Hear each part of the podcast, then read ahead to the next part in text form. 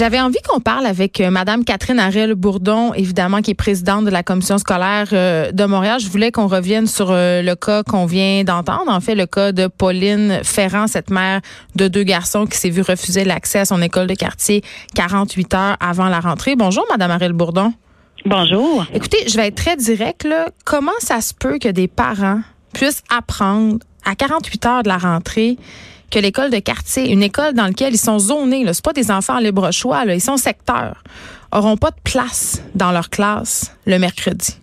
Oui, je veux juste vous compreniez que lors de son inscription, euh, l'inscription s'est faite pendant l'été, donc pas plusieurs mois à l'avance.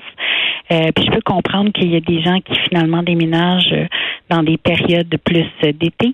Euh, c'est quelque chose qui est courant mais lors de son inscription, Madame a signé un formulaire l'informant qu'il se pourrait qu'en raison de la capacité d'accueil, l'école ne puisse pas accepter l'enfant de quatrième année. Donc, il y avait déjà un enjeu à ce moment-là.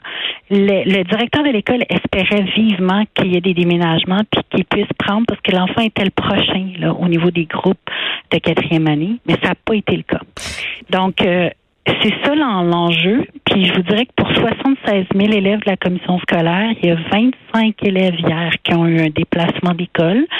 Euh, c'est peu, mais pour chaque parent, c'est un drame, je le comprends bien. Et surtout quand ils n'ont pas de solution, parce que ce qui semblait vraiment troubler Madame Ferrand, c'est que le directeur lui a annoncé cette fort mauvaise nouvelle. Elle avait déjà acheté le matériel scolaire, elle avait préparé ses enfants et qu'on n'avait pas vraiment de solution à lui proposer. Là. Ben, la direction, moi, l'information que j'ai, c'est qu'il a immédiatement demandé si elle souhaitait qu'on trouve une solution euh, pour que ses deux enfants soient à la même école.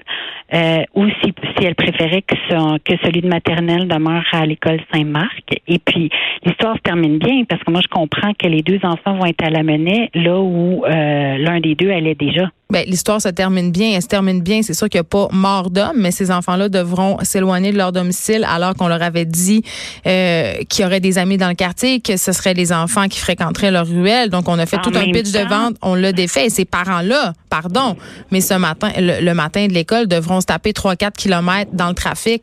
La construction, je veux dire, je comprends qu'il y a une solution, mais c'était pas la solution une Autre école aussi, on lui a proposé une autre école aussi qui est encore plus proche de chez elle à pied, parce qu'évidemment, c'est toujours comment le, les territoires de chaque école sont faits, euh, qui est l'école Sainte-Bibiane. Mais, qui est en euh, surpopulation, elle, aussi. C'est l'école que fréquentent mes enfants. Il y en a des enfants chaque année qui se voient refuser l'accès à cette école-là, Mme proposé, On lui a proposé cette école-là, puis elle préférait euh, rester à la Menet, puis c'est très correct parce que son enfant plus vieux avait fréquenté la Menet. Mais il faut juste comprendre, puis si vous connaissez ce quartier-là, vous comprenez aussi que l'école Saint-Marc est une école très convoitée, une école qui est en surpopulation depuis longtemps et euh, qui prend les élèves de son secteur, dont cette dame-là, mais où l'inscription pendant l'été, avec un formulaire qui indique qu'il y aura des enjeux, puis qui a été signé par la mère. Moi, je veux bien porter l'odieux, mais c'est, c'est, euh, veux bien que la commission scolaire porte l'odieux de ça, parce que je le prendrai pas personnellement. Vous comprenez que euh, c'est la direction d'école qui tente le plus possible de faire en sorte qu'on puisse avoir euh, tous les élèves d'un quartier dans, dans les classes, mais c'était pas mm. possible dans le cas d'un de ces enfants-là. Donc, il y a beaucoup de solutions qui ont été vues avec la mère. Et puis, en même temps, ben, je, comprends qu'elle, est à 3 kilomètres au lieu d'être à, proximité, mais en même temps, son enfant a déjà fréquenté cette école-là, donc il est déjà connu, des petits amis. Et vous comprenez que la rentrée, c'est un moment qui est fort anxiogène, tout le monde est stressé, donc ça rajoute une couche. Et là, euh, moi, je, me posais la question, puis je n'ai pas la réponse, puis je suis contente de vous avoir pour que vous puissiez faire la lumière là-dessus. Moi, je pensais que quand on habitait un quartier, OK, à Montréal, et qu'on était localisé, parce que j'essaie d'expliquer aux auditeurs tantôt, je, je disais, quand tu as X adresse, ton école de quartier, elle est affiliée à X adresse. Donc, tu as une école qui est dans ton secteur. Et moi, je croyais que quand on était zoné dans le bon secteur, on était assuré d'avoir une place dans cette école-là. Mais là, je réalise que c'est pas le cas pour bien des parents. Là, 28 parents. fort longtemps, je vous dirais. Au départ, c'est hmm. apparu plus dans l'ouest de la ville, dans Côte-des-Neiges puis Notre-Dame-de-Grâce. Donc, ou même des enfants qui euh, résidaient sur le territoire de l'école devaient être déplacés. Donc, dans notre politique d'admission, qu'on appelle, on a fait plein de réorganisations pour essayer le plus possible de faire en sorte euh, que euh, les enfants du quartier puissent rester dans leur école quartier.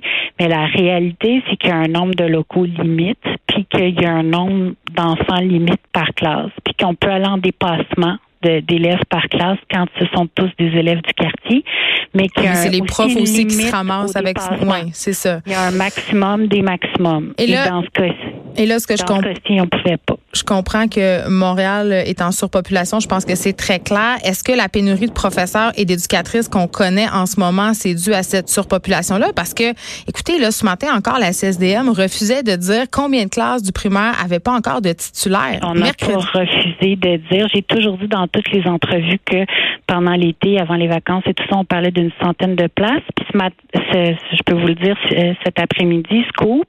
Donc, on a eu le décompte. Puis c'est 104 postes qui sont à l'affichage euh, la semaine prochaine. Ils seront comblés par des gens compétents, ces postes-là. Ben, c'est notre souhait. Vous comprenez qu'on travaille fort pour avoir des gens qui ont des baccalauréats en enseignement, puis que la suppléance, on le réserve pour des gens qui sont non légalement qualifiés. D'ailleurs, ce matin, j'ai pu croiser des conseillers pédagogiques qui vont justement donner la formation aux enseignants qui ont un bac ou une maîtrise dans une autre euh, discipline. Madame Ariel Bourdon, un autre truc dont je, je voudrais jaser avec vous, c'est l'état, la construction autour des écoles. Ok, euh, mes enfants, pour plein de raisons, fréquentent trois écoles différentes à cette rentrée scolaire-ci, et dans les trois écoles, sans exception, il y a des chantiers à l'intérieur des écoles, sur le terrain des écoles et autour des écoles. Et là, je me disais hier à ce même micro, je disais, est-ce qu'il y a des gens qui se parlent? Parce que moi, je voyais des petits enfants avec leurs parents complètement perdus, euh, emprunter des chemins non balisés avec des bulldozers, des dix roues, des trocs de terre, comprends-tu? Le bruit, la poussière que ça fait à la rentrée. Je veux dire, c'est pas possible de faire ces travaux-là l'été en dehors des heures scolaires. Là. Personne ne se parle à CSDM et à Ville pour coordonner tout ça. Ça a l'air d'un asile.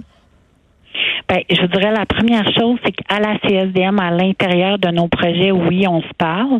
Euh, donc, on travaille le, le, le, plus possible les sept, mais on a juste sept semaines l'été. Hein. C'est ça l'enjeu. Il y a deux semaines de la construction, puis il reste. Mais les travaux de voirie, là, je veux dire, jamais je croirais qu'ils peuvent pas rénover d'autres. la ville. Donc là, vous parlez de la ville. Fait que oui, on parle à la ville.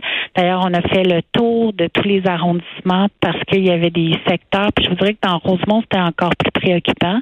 Puis j'ai moi-même parlé au maire d'arrondissement, M. Croteau. Trois sur trois. Euh, et, et, et, un des enjeux, c'est qu'il y avait beaucoup de travaux en lien avec les fameux trottoirs là, qui, qui font les saillies de trottoirs. Bon, ouais, c'est ça, les saillies de trottoirs. J'essaie de trouver le bon mot parce que je sais pas, c'est pas trop dans mon domaine. Moi, je suis plus dans l'éducation.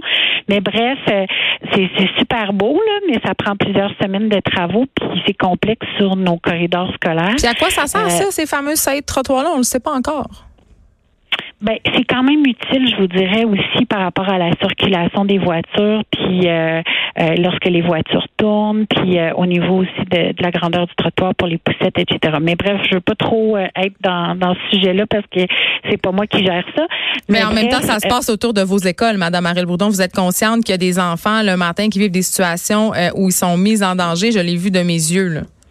Oui, ben, écoutez, on a même euh, déposé un mémoire l'année passée euh, sur la question du déneigement puis des travaux autour de nos écoles à la ville de Montréal pour faire en sorte que euh, il, ne fasse pas ça pendant les entrées et les sorties d'école. Il y a comme une base là. Ben, ils n'ont pas l'air de la comprendre bien, bien parce que ça a commencé cette semaine les, les chantiers autour des écoles de mes enfants.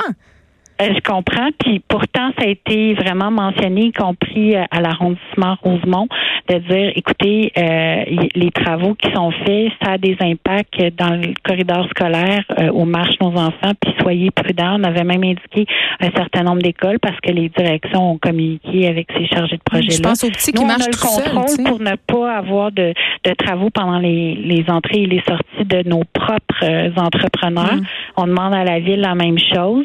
Euh, est-ce que le message se rend? Est-ce que les entrepreneurs embauchés par la ville? Parce que là, je vous passe les détails des aléas qu'on doit vivre parce qu'il y a des contrats qui sont donnés par l'arrondissement, d'autres contrats qui sont donnés par la ville. Non, c'est les 12 travaux d'Astérix, je l'ai dit tantôt. Mais je vous dirais que oui, il y a des représentations qui sont faites euh, de, auprès de tous les arrondissements où il y a des travaux euh, de voirie. Puis je sais que c'est difficile. Moi-même, sur ma rue, j'ai passé un mois cet été avec des travaux de... J'avais du plomb dans les la tuyauterie de la ville. C'est pas simple quand ils viennent refaire ça sur une rue. là.